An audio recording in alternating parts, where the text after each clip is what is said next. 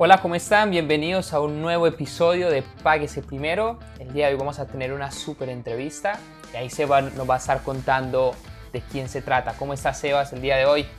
Hola, Esteban. Bueno, un gusto como siempre y saludos a toda la comunidad de Páguese Primero. Y bueno, hoy tenemos un súper invitado, ¿sí? Antes que nada es un amigo de la vida que conocí eh, a través de los estudios. Compartimos dos estudios, el de coaching ontológico y el de marketing. Y en el de marketing puntualmente fue muy gracioso porque yo no sabía que él estaba cursando la misma carrera que yo, pero nos encontramos el día del examen. O sea, en años distintos y rendimos el mismo día y compartimos ese espacio y nos habíamos conocido ya antes en coaching.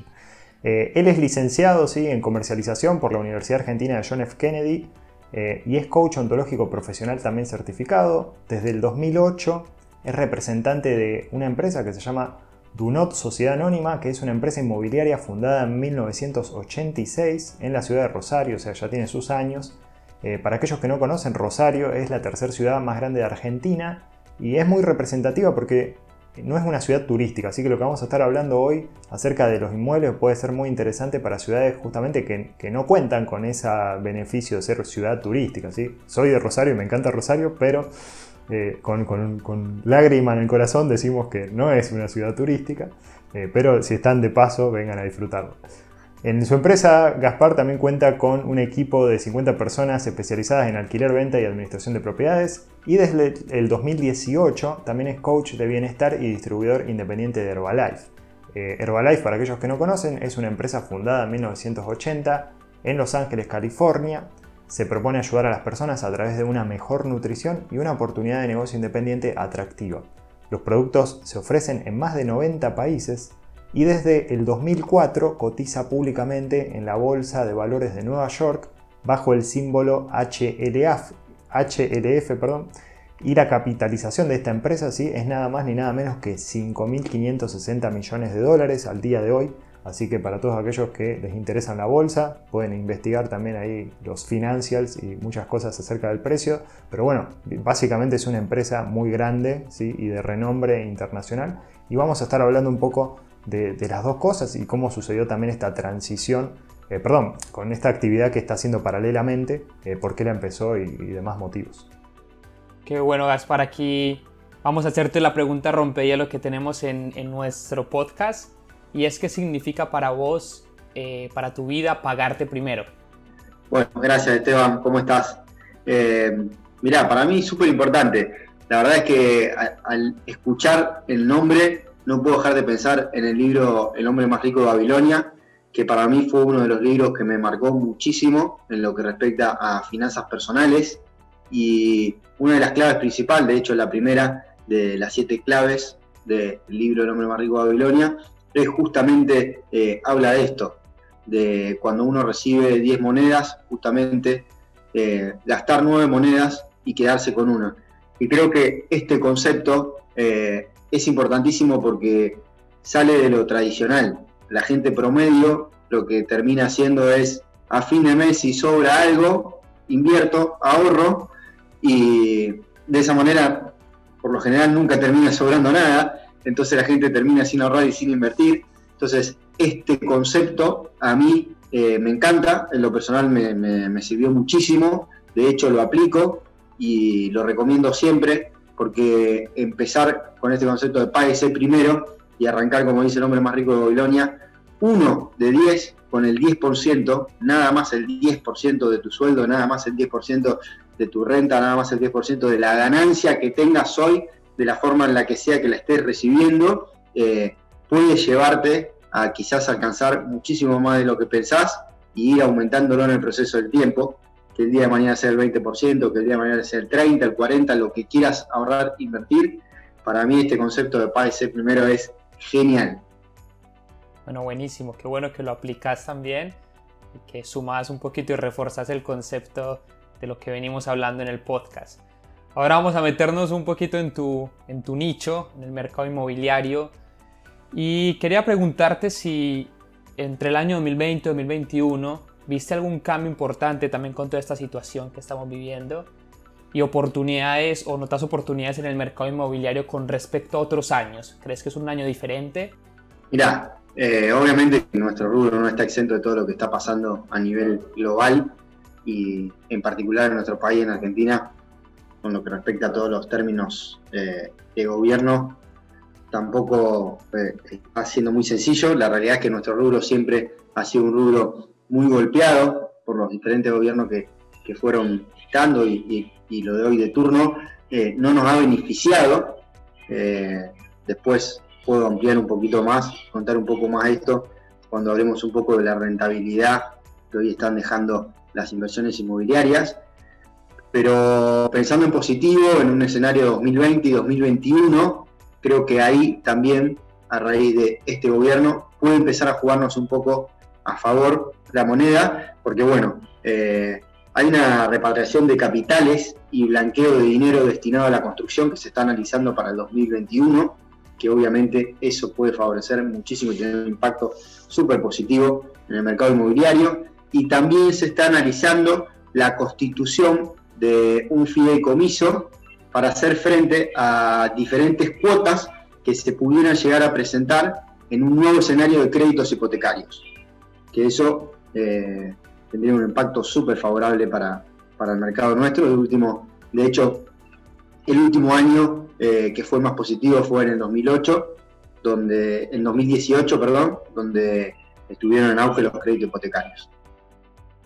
Bueno, y ya, que tocaste el tema del rendimiento, ¿qué rendimiento para las personas que no saben o, quisieran invertir, qué rendimiento anual debería esperar un inversor inmobiliario eh, que compra para vender dentro de una ciudad como Rosario, por ejemplo, que es donde estás ahora?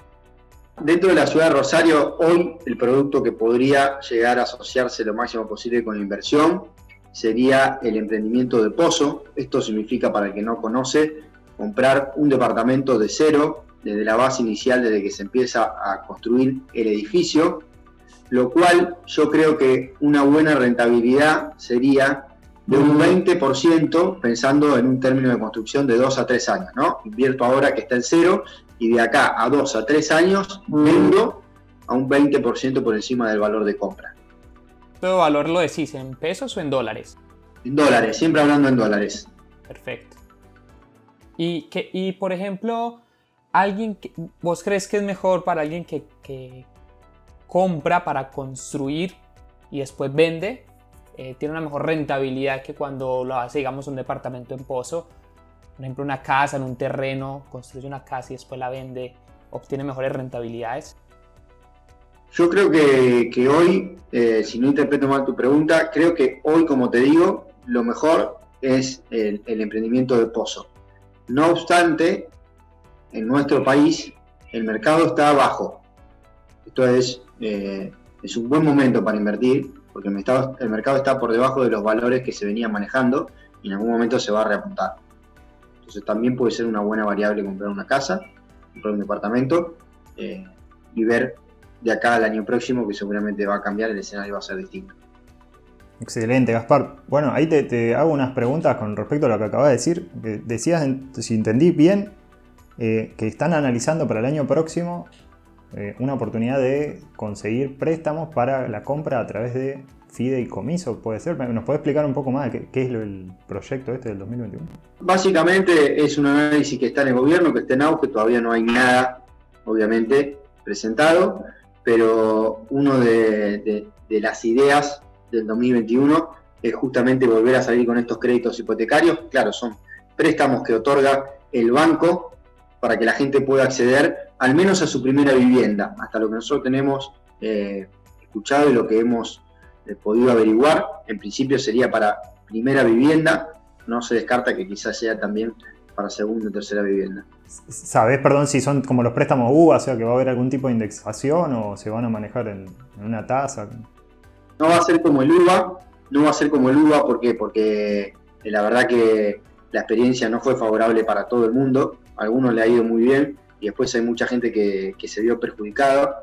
El gobierno no está exento de esto, por lo tanto sabe eh, de, la situación y de que quizás salir con una nueva línea de crédito similar a lo que fue en 2018 eh, puede ser que no seduzca a mucha gente por esta cuestión del miedo y de la incertidumbre, de lo que genere. La tasa se está analizando, eh, sí están hablando de que sea incluso sujeto eh, a lo que sería fondo de inversión. En esto que voy, a que si vos el día de mañana perdés tu trabajo y no tenés la posibilidad de seguir pagándolo, el gobierno de alguna manera te pueda seguir respaldando. ¿Cómo va a estar eh, indexado? Seguramente va a ser con el índice de salario.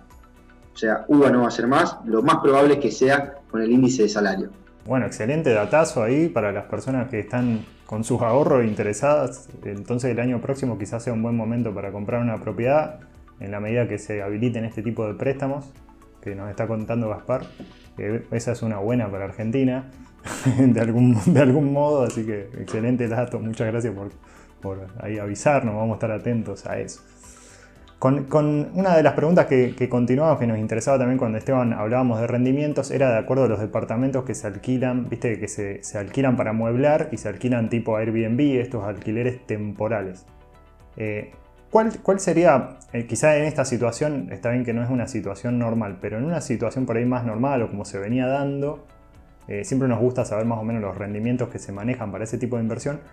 ¿Cuál, sería un rendimiento que se debería esperar para ese tipo de negocio, donde uno compra para después eh, alquilarlo temporalmente? Nosotros principalmente no, nos, no nos abocamos mucho a ese tipo de mercado, al mercado de alquiler temporario. La realidad es que en nuestra ciudad no hay demanda de ese producto. De hecho, eh, la plaza de Rosario no es una plaza que, esté siempre en el ojo del turismo. Por lo tanto, el alquiler temporario no, no tiene mucha demanda, no creo que cambie con la situación actual de cara al 2021. Eh, sí te puedo decir y hablar de, la mayor cantidad de propiedades que están ocupadas acá en nuestra ciudad, que el día de hoy se hacen a través de un alquiler de vivienda que dura tres años. Y lo que te puedo contar es que un, un valor o un porcentaje adecuado sería una rentabilidad del 5%, eh, la verdad es que hoy, hoy está por debajo el mercado locativo debido a eh, diferentes cuestiones e intervenciones que tuvo el gobierno y que fueron cambiando como, como el DNU, como eh, el nuevo contrato civil y diferentes intervenciones, la verdad es que ha sido muy golpeado, tanto para, para el locador como para el locatario yo creo que, de todas maneras el tema de los alquileres y de la rentabilidad eh, va a ir mejorando. Lo mejor para el, mercado locativo sería que se dejara fluir un poco, que, haya, que se deje de tener tanta intervención y el mercado solo, de alguna manera, va a ir acomodando la balanza tanto para el locador como para el locatario. Tenía entendido que alquilaban estudiantes eh, brasileños en una época y que había como ese flujo por ahí, pero no sería por ahí el cliente más de, Airbnb, sino que sería por ahí un poquito más que el, regular, me imagino. Hay gente que hace Airbnb en nuestra ciudad. Lo que vos decís de los estudiantes, ellos vienen, pensá que, que, la carrera de, de medicina mínimo son 5 o 6 años, entonces no buscan alquiler temporario, sí pueden llegar a buscar un departamento amoblado, pero con un contrato de vivienda que sea de dos o tres años. No obstante, tampoco es algo que se maneje mucho en nuestra ciudad, porque no le agrega valor y todo lo que es lo que implica amoblar un departamento y demás en términos de, vida útil no te termina dando rendimiento porque pasado el, el, tiempo de contrato tuviste que cambiar de nuevo el televisor, cambiar de nuevo la cama, la mesa y demás y la diferencia que hay entre un alquiler de una propiedad vacía y una propiedad con muebles para un contrato de vivienda de dos o tres años es mínima. Entonces no vas a ver ahí una ganancia importante. Bien, bien. Y te pregunto ahí la, última puntual sobre esta es qué cosas analizarías al momento de invertir en una propiedad que vos querés que, genere una renta. Si estamos hablando de una propiedad de inversión, no una propiedad que te compras para vivir, sino algo que, que querés hacerlo como inversión. ¿Qué cosas le dirías a una persona que mire al momento de, hacer una de estas compras? Como punto número uno, la plaza. Lo más importante es la ubicación.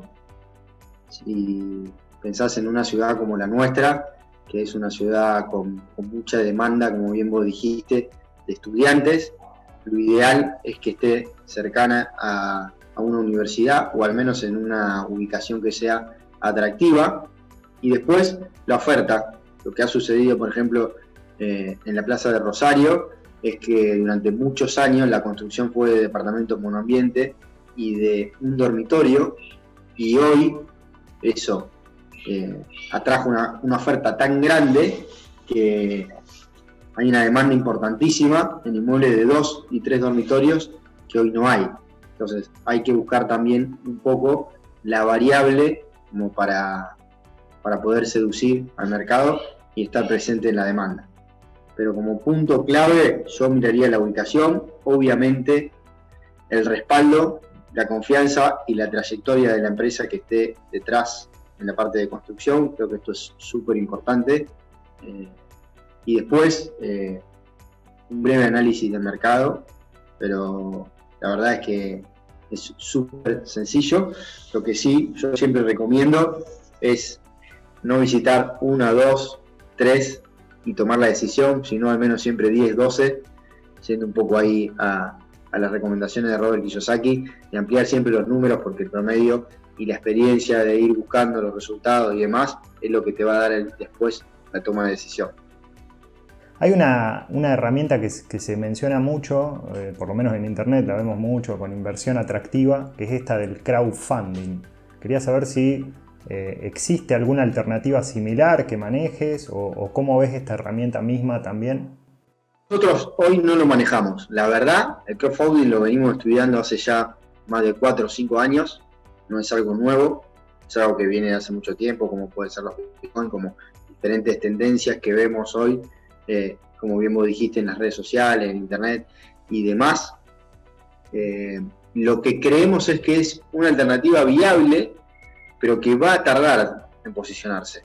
No es tan sencillo como la gente cree de que compra una porción de una propiedad y demás. Ni hablar en nuestro país con todo lo que implique la parte legal generalmente somos bastante burocráticos, a diferencia de otros países en estas cuestiones, todo lo que es la parte legal de papelerío, blanqueo y demás, eh, seguramente entorpezca el proceso, pero creo que sí, que en unos años eh, va a estar en auge, que hay que mirarlo, hay que seguir analizando para no llegar tarde, porque seguramente va a ser algo que, que se va a posicionar y fuerte. Y te pregunto, del total desconocimiento, ¿no hay herramientas similares a través de fideicomiso donde uno pueda participar de una inversión mayor sin ser el, dueño de, eso, del activo que se está comprando en su totalidad?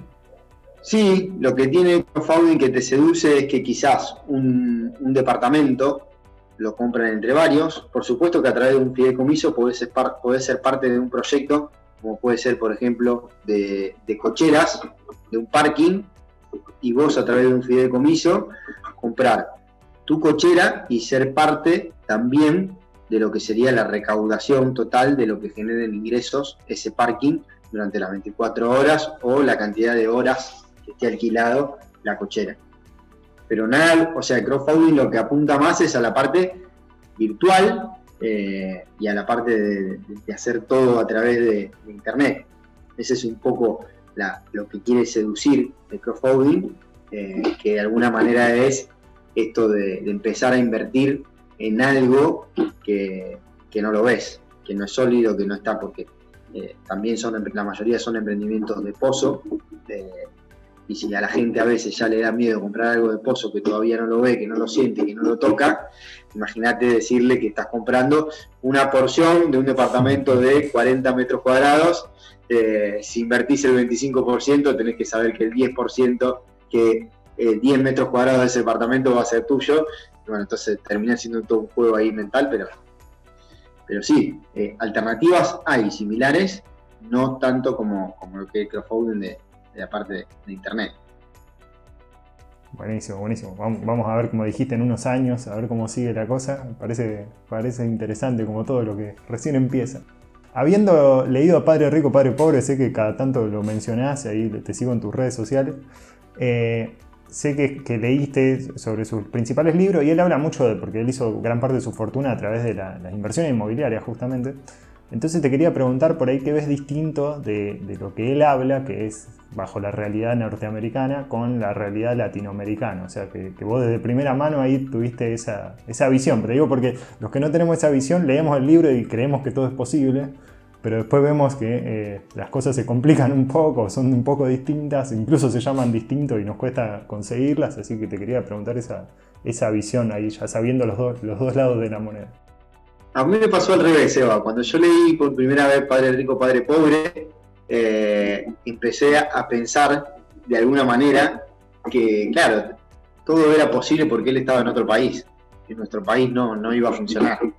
Que no había manera. Que porque en Estados Unidos están los créditos. porque Y después leí de Robert Kiyosaki, eh, Retirate joven y rico, otro libro que él tiene, y ahí entendí que, claro, son excusas que muchas veces nos contamos, pero la realidad es que es todo muy similar. Obviamente hay diferencias, hay diferencias, por ejemplo, esto que yo te estaba diciendo de los créditos en Estados Unidos, todos conocemos cómo invierten los americanos eh, o cómo acceden a su primera vivienda pagándola durante 20, 30 años y de esa forma eh, tienen su propiedad.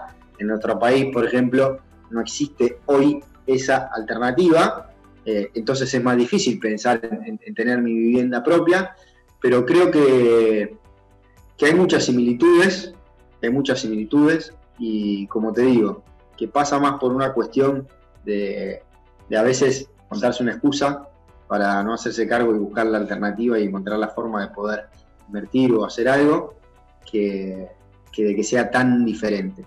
Claramente cada país tiene sus cuestiones políticas, burocráticas, económicas, pero, pero es cuestión de averiguarlo, nada más. Buenísimo, Gaspar. Y Kiyosaki también en otro de sus libros, que es La Escuela de Negocios, habla de la oportunidad que hay en mercadeo en red, ¿no? Eh, ¿Nos podrías contar un poquito qué es para aquellos que no saben y qué te motivó a vos comenzar este camino? Bueno, mercadeo en red, para el que no sabe y, el que no conoce, ya le diría que empiece a averiguar, a estudiar, a indagar, porque realmente, eh, como bien dice Robert Kiyosaki, son los negocios del siglo XXI, es lo que se viene, es lo que está en auge y son las tendencias. Probablemente eh, mucha gente de la que hoy quizás conocemos, quizás hoy uno de cada diez está en un sistema o en una compañía de marketing multinivel. Creo que con el correr de los años cada vez va a ser mayor ese porcentaje y cada vez va a aumentar más. Pero básicamente para contestarte y dado el tema del que venimos charlando, y contestándote tu otra pregunta, te voy a contar eh, qué es y por qué yo decidí comenzar en el marketing multinivel. La verdad es que es algo que siempre me llamó la atención y uno de, los sueños y la visión a largo plazo que yo siempre tuve fue la de poder tener la posibilidad de vivir de rentas, de pensar globalmente en comprar varios departamentos, varios inmuebles y que ellos me paguen y yo tener ahí mi sueldo, vivir básicamente de eso. El marketing multinivel básicamente es hablar un poco de rentas, ¿no? Yo lo veo así, yo hago marketing multinivel justamente por eso. La verdad es que hay muchas formas de ganancia, por ejemplo, en la compañía en la que yo estoy, tenés siete formas de ganancia en simultáneos. Eh, yo entré particularmente por las regalías, que las regalías se pueden interpretar como esto tener pequeños departamentos que te dan rentas mensuales. ¿Cómo funciona? A través de la venta de un producto, esta es la ganancia principal, compro un producto a un determinado porcentaje, lo vendo a otro porcentaje y tengo mi venta de ganancia directo. Después aparece mayoreo, que es empezar a ayudar a otras personas a que hagan la actividad. Y finalmente las regalías, que es ahí donde está el dinero grande, donde está la visión de, poder construir algo importante a largo plazo, que es conformando con las diferentes personas que se van sumando a tu equipo, ayudarlos a ellos a tener sus propios equipos de negocio. Yo además de, todo lo que es eh, marketing, que he estudiado marketing, también soy coach ontológico y todo lo que respecta a servir, ayudar y acompañar a otras personas me motiva muchísimo. La verdad es que hoy hago marketing multinivel porque es un proyecto eh, global que para mí abarca eh, las tres áreas macros más importantes a la que al menos yo creo que hoy hay que atender, que son el dinero, la economía y la salud, y también lo social, porque eh, el rodearte de gente positiva que esté en la misma sintonía que vos y, que vive igual que vos, te va seguramente a llevar a alcanzar eh, los éxitos que te vaya proponiendo. No sé si te contesté la pregunta o fui muy, muy, muy amplio. No, perfecto, perfecto, Gaspar. Muy bien. También te quería preguntar, em, ¿cuánto crees que debería esperar ganar una persona que trabaja como distribuidor independiente a medio tiempo? Una persona que trabaja a tiempo parcial, nosotros, al menos yo, la, la recomendación que siempre le doy a los chicos que se van sumando a nuestro equipo de trabajo, si bien la mayoría de las personas comienzan esto como una actividad a tiempo parcial y como plan B, en la medida que te vas desarrollando, te vas capacitando y vas viendo la visión global de lo que podés construir en una empresa como esta, uno va pensando cada vez más en que se convierte en un plan A. Entonces, lo ideal y lo que yo recomiendo siempre es, en primera instancia, equiparar tu sueldo con el de la, con, el de eh, el ingreso a tiempo parcial de la actividad de multinivel y si estás pensando ya en dar el salto y que esta sea tu actividad eh, única y que sea tu actividad principal, al menos duplicarlo o triplicar el sueldo que vos tenés hoy en la empresa que estés trabajando como relación de dependencia. Buenísimo, muy buen dato ese, la verdad que lo pones como muy claro en, números para el que se lo esté planteando o, saber cuándo dar ese salto que está diciendo. Una pregunta con, respecto a los plazos que ves en las personas que empiezan. ¿Cómo, ves esa transición? O, cómo sería quizá una buena manera de, encararlo por ahí en, cuanto a los plazos? O sea, por ahí dice que no pasar de noche a la mañana, o sí, no sé. Está buenísima tu pregunta, Seba, porque hay muchos negocios de marketing multinivel dando vuelta hoy, sobre todo con la pandemia fue como que se explotó más y, la gente empezó a indagar un poco más, a buscar un poco más, porque claramente eh, creció la, la demanda de empezar a generar ingresos extra o tener algún respaldo, algo, porque eh, hay mucha incertidumbre y mucha gente no sabe qué es lo que va a pasar con su, trabajo actual.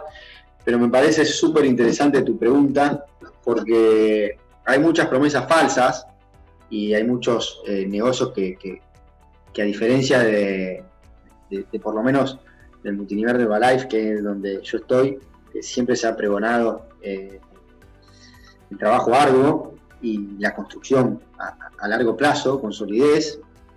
Eh, en muchos lugares te dicen, no, podés, justamente esta frase que vos decís, ¿no? Construir de la noche a la mañana. Y ahí aparecen todas esas falsas, esas falsas creencias, ¿no? Esto no funciona, esto sí, esto no.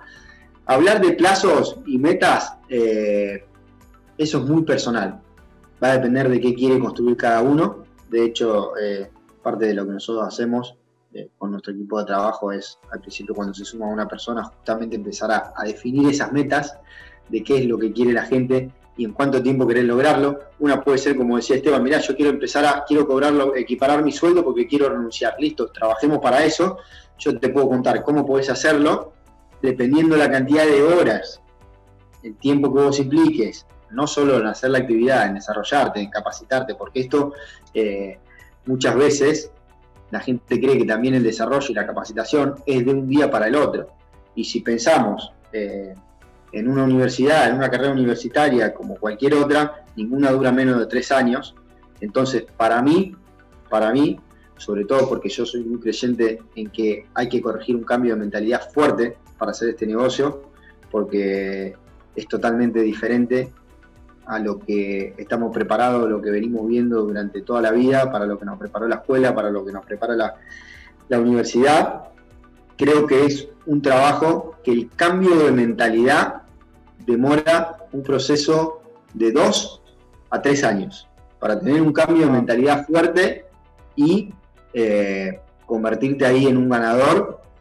Después hay millones de casos, hay gente que se ha hecho millonaria casi como vos decís, de la noche a la mañana, y sí existen en muchos países que han trabajado muy fuerte, que han visto la oportunidad rápido. Hay mucha gente que ya viene preparada, que no es que entra y está en cero, que ya viene con un desarrollo personal, con habilidades, con, liderazgo y demás, entonces se entiende más rápido el juego y va mucho más fuerte y puede construir en un tiempo menor.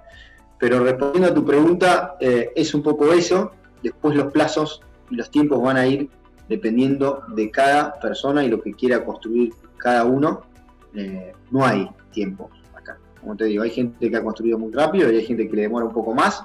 Sí te puedo decir que, que los resultados están a la vista, porque constantemente ves a gente que ha construido y que la promesa a largo tiempo por lo menos eh, está y, es solo cuestión de, dejarse guiar, de hacer el trabajo, de capacitarse, formarse como bien decías, ahí lo comparabas con la universidad, que tres años y, diría un poco más incluso, y uno se recibe de desempleado, así que también tiene eh, tener en cuenta eso cuando emprenden estos tipos de negocios y cualquier emprendimiento, ¿no? Hay que, hay que darle y, el tiempo se lo pone uno, como, como bien dijo Gaspar. Una duda que, tenía por ahí también y que, creo que puede ayudar a, otras personas es, eh, si vos empezaras de nuevo, o sea, si hablaras con vos mismo cuando estás empezando el negocio, eh, y empezar a desarrollar este emprendimiento, si hay algún tip, algún consejo que, facilitaría tu camino. Si yo sé que no te querés spoilear el camino, no, es la idea, porque seguramente hubo mucho aprendizaje durante, pero darte un tip, darte una mano ahí a vos que estás comenzando eh, hace unos eh, años atrás. Creo que todos tenemos que pasar por un proceso y que como bien vos dijiste, toda esa experiencia, aprendizaje, el camino corto muchas veces termina Yo principalmente en, mi experiencia en el marketing multinivel, eh, lo mío no fue de, menor a mayor, sino que fue casi de mayor a menor hasta que trastabillé, paré la pelota y a partir de ahí empecé a, construir. Pero creo que si tendría que darme un consejo, eh, sería básicamente dejarme guiar desde el momento cero. Porque a veces uno llega con un nivel social en donde está acostumbrado a que el que está al lado tuyo o los demás no quieren que a vos te vaya mejor que a él.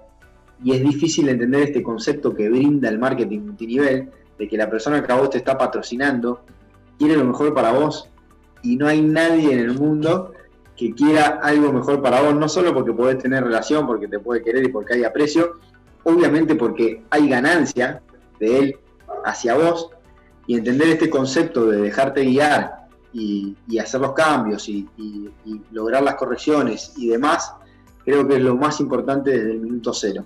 A mí en lo personal me pasó que arranqué muy bien, que fui muy alto, que rápido salí a comerme todo me decían, me decían, me decían, y yo decía, sí, sí, sí, no pasa nada, no pasa nada, porque estaba todo bien, porque rápidamente empecé a ver ingresos, rápidamente empecé a, generar todo, y bueno, después con el tiempo vas encontrando y entendiendo estas cosas, pero un poco eso, creo que como punto clave, entender esto de, dejarse guiar de que la persona que te está patrocinando y te está acompañando, eh, no hay nadie mejor que él para, para llevarte hacia lo que vos querés lograr. Buenísimo. Bueno, y esa también puede ser contraproducente, que te vaya bien del principio, porque parece como yo tengo la razón, está todo bien, o sea, tengo, tengo la aposta yo y no escucho a los demás. Así que me parece que está, está buenísimo como para, para tener ese, ese mindset antes de, comenzar. Te quería hacer una duda que me quedó con respecto a lo, a lo anterior que hablamos por ahí, un poco conectando las dos ideas. Eh, porque sé que hay inmobiliarias que han desarrollado, no sé si en Argentina, pero en otros países, han desarrollado un sistema medio parecido al network marketing o con partes de network marketing. mi pregunta es si ustedes en, la inmobiliaria han evaluado quizás alguna vez un, tomar ideas o tomar algunos de estos conceptos o herramientas que usan el network marketing, eh, si, es una posibilidad siquiera o es algo que, ni siquiera se, lo plantearían para el modelo de implementar en el modelo de negocio de una inmobiliaria estas herramientas del sistema de network marketing. La verdad es que lo miramos muchísimo. Yo, de hecho, una de las, las cuestiones también por la que ingresé era porque quería conocer mucho más en profundidad todo el sistema, porque me parece genial y ver qué podíamos implementar. Pero hay una, hay una cuestión muy importante en nuestra ciudad que solo pueden ejercer, no solo en nuestra ciudad, sino en nuestro país, solo pueden ejercer la profesión los matriculados. Hay empresas americanas nuestro país que tienen un sistema similar, no es de network marketing, similar, pero que las personas no son empleados, sino que son monotributistas, que ellos le facturan a la compañía, y lo que termina sucediendo acá, en realidad, es que se termina generando una competencia desleal, porque hay un martillero, una persona que tiene una profesión, que ejerció, que conformó su propia empresa, sus 5, sus 10, sus 20, 50, sus 100 colaboradores a los cuales mensualmente les paga un sueldo fijo y de repente vienen estas compañías que no tienen un costo fijo para abonarle a los empleados, entonces eh, se genera esa competencia desleal y termina de alguna manera afectando fuertemente a todos esos profesionales y matriculados que son los únicos que tienen el derecho a ejercer legalmente en nuestro país. Pero no hay nada, eh, por lo menos acá hoy, similar o, que esté directamente relacionado con, el marketing de nivel o el network marketing, no tiene nada que ver, no se llaman así. Eh, sí hay compañías americanas que, hacen este tipo de actividad, como yo te contaba. Excelente, bueno, muchísimas gracias por, la aclaración, porque la verdad que desconocía de eso. Y también me parece interesante cómo en Estados Unidos funciona de manera totalmente desregulado, si se quiere. O sea, son sistemas completamente distintos y está, está muy bueno conocerlos, saberlos. Y bueno, ver después cómo se va encaminando el, rubro en sí mismo. Me imagino que, que estas, habrás tomado muchas ideas, pero bueno, hay cosas que se pueden implementar y cosas que todavía eh, no se pueden implementar. Seguramente, seguramente. Muchas veces termina sucediendo así, ¿no? Que pasa también por que hay que adaptarse a, las reglas de juego de, cada país. Y esto es lo mismo, o sea, eh, tanto para la empresa nuestra como también, como a mí me enseñaron cuando empecé eh, en el marketing multinivel, no se puede jugar al fútbol con la mano. O sea, las reglas del juego están para cumplirse, hay reglas que tienen que llevarse a cabo, y bueno, así funciona. Genial, genial, Gaspar. Yo, yo me quedo ahí con una, una frase que dijiste que me encanta y que creo que es por lo que mucha gente se termina eh, desinflando, desmotivando de los multiniveles o, decepcionando, ¿sí? Es porque muchas veces el discurso es eh, te vas a hacer millonario rápido y sin esfuerzo y, vos nos, nos, estás demostrando de que no es así, o sea, de que hay que trabajar, de que es más, nos estás diciendo que se demora dos, tres años hacer un cambio de mentalidad y cuando le dices a una persona que invierta tres, cuatro años para hacer un cambio de mentalidad y tener un cambio de ingresos, creo que la cantidad de gente que quiere meterse ya es mucho menos de la que se mete al inicio, ¿no? Entonces, eh, me gusta mucho porque yo por ahí tengo a veces hasta discusiones con gente eh, y le digo, eh, yo no estoy en contra de la red multinivel, lo que, lo que estoy en contra es como lo venden en ocasiones, de que lo desinflan a la red multinivel y, y, la desvirtúan y por eso mucha gente hoy no cree en ellas.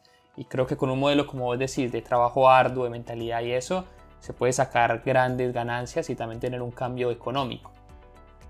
Sí, sí, Esteban. Eh, lo que sucede también es que generalmente nosotros ya venimos programados de alguna manera con esta mentalidad de microondas.